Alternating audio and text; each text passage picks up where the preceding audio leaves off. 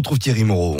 Totem, les cahiers de vacances. Si vous étiez juillettiste, les vacances sont terminées comme on le faisait gamin. Peut-être que vous avez ramené des coquillages dans l'espoir de réentendre par exemple le bruit de l'océan qui va vous rappeler les vacances. Alors Thierry, pourquoi justement Comment expliquer ce phénomène? Pourquoi entend-on la mer dans les coquillages? Alors déjà, euh, il faut enlever l'idée reçue qui dit qu'en fait le coquillage a conservé euh, le bruit de l'endroit d'où il vient.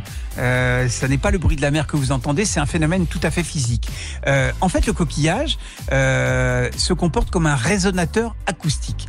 Euh, L'intérieur d'un coquillage est en forme de spirale et donc elle est remplie d'air. Or, le son, c'est de l'air en mouvement. Les déplacements d'air, autrement dit les sons, qui affleurent au voisinage de l'embouchure du coquillage, vont faire vibrer à l'air euh, l'air à l'intérieur du coquillage et par réflexion sur la paroi lisse et dure, ça va créer des ondes stationnaires. Et en fonction de la forme, de la grosseur de l'objet, eh bien le son sera renforcé sur certaines fréquences et donc ça va occasionner un son plus ou moins différent suivant la taille et la forme de, de votre coquillage. Alors c'est une sorte de souffle, hein, c'est un petit peu soyeux, c'est un petit peu dufteux.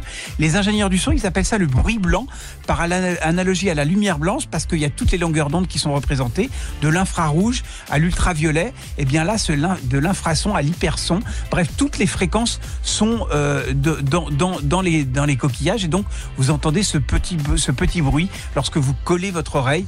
Euh, mais ça n'est pas euh, le son de la mer, c'est tout simplement un phénomène acoustique qui fait que l'air qui circule à l'embouchure du coquillage fait résonner ce, celui qui est à l'intérieur. Merci beaucoup Thierry. Et à demain. Et vous nous direz pourquoi les moustiques piquent certaines personnes et pas d'autres. Et ça, ça m'intéresse.